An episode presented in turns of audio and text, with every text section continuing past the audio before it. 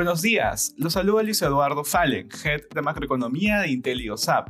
El día de hoy, miércoles 24 de noviembre, los mercados exhiben rendimientos mixtos mientras continúan subiendo las tasas de interés y las preocupaciones por los mayores casos de COVID-19.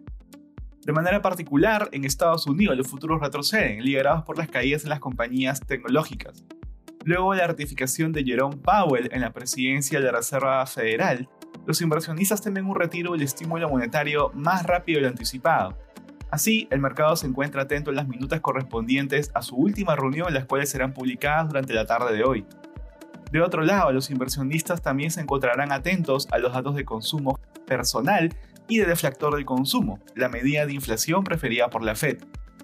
En la eurozona, las principales bolsas de la región retroceden.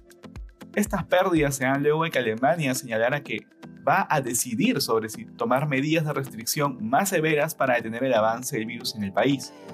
Por otra parte, una miembro del directorio del Banco Central Europeo mencionó que probablemente la inflación será mayor a la esperada en el 2022, lo que también contribuyó con el menor apetito por activos riesgosos. En cuanto a cifras económicas, distintas medidas de confianza sobre la economía cayeron en noviembre. En Asia, los índices cerraron a la baja.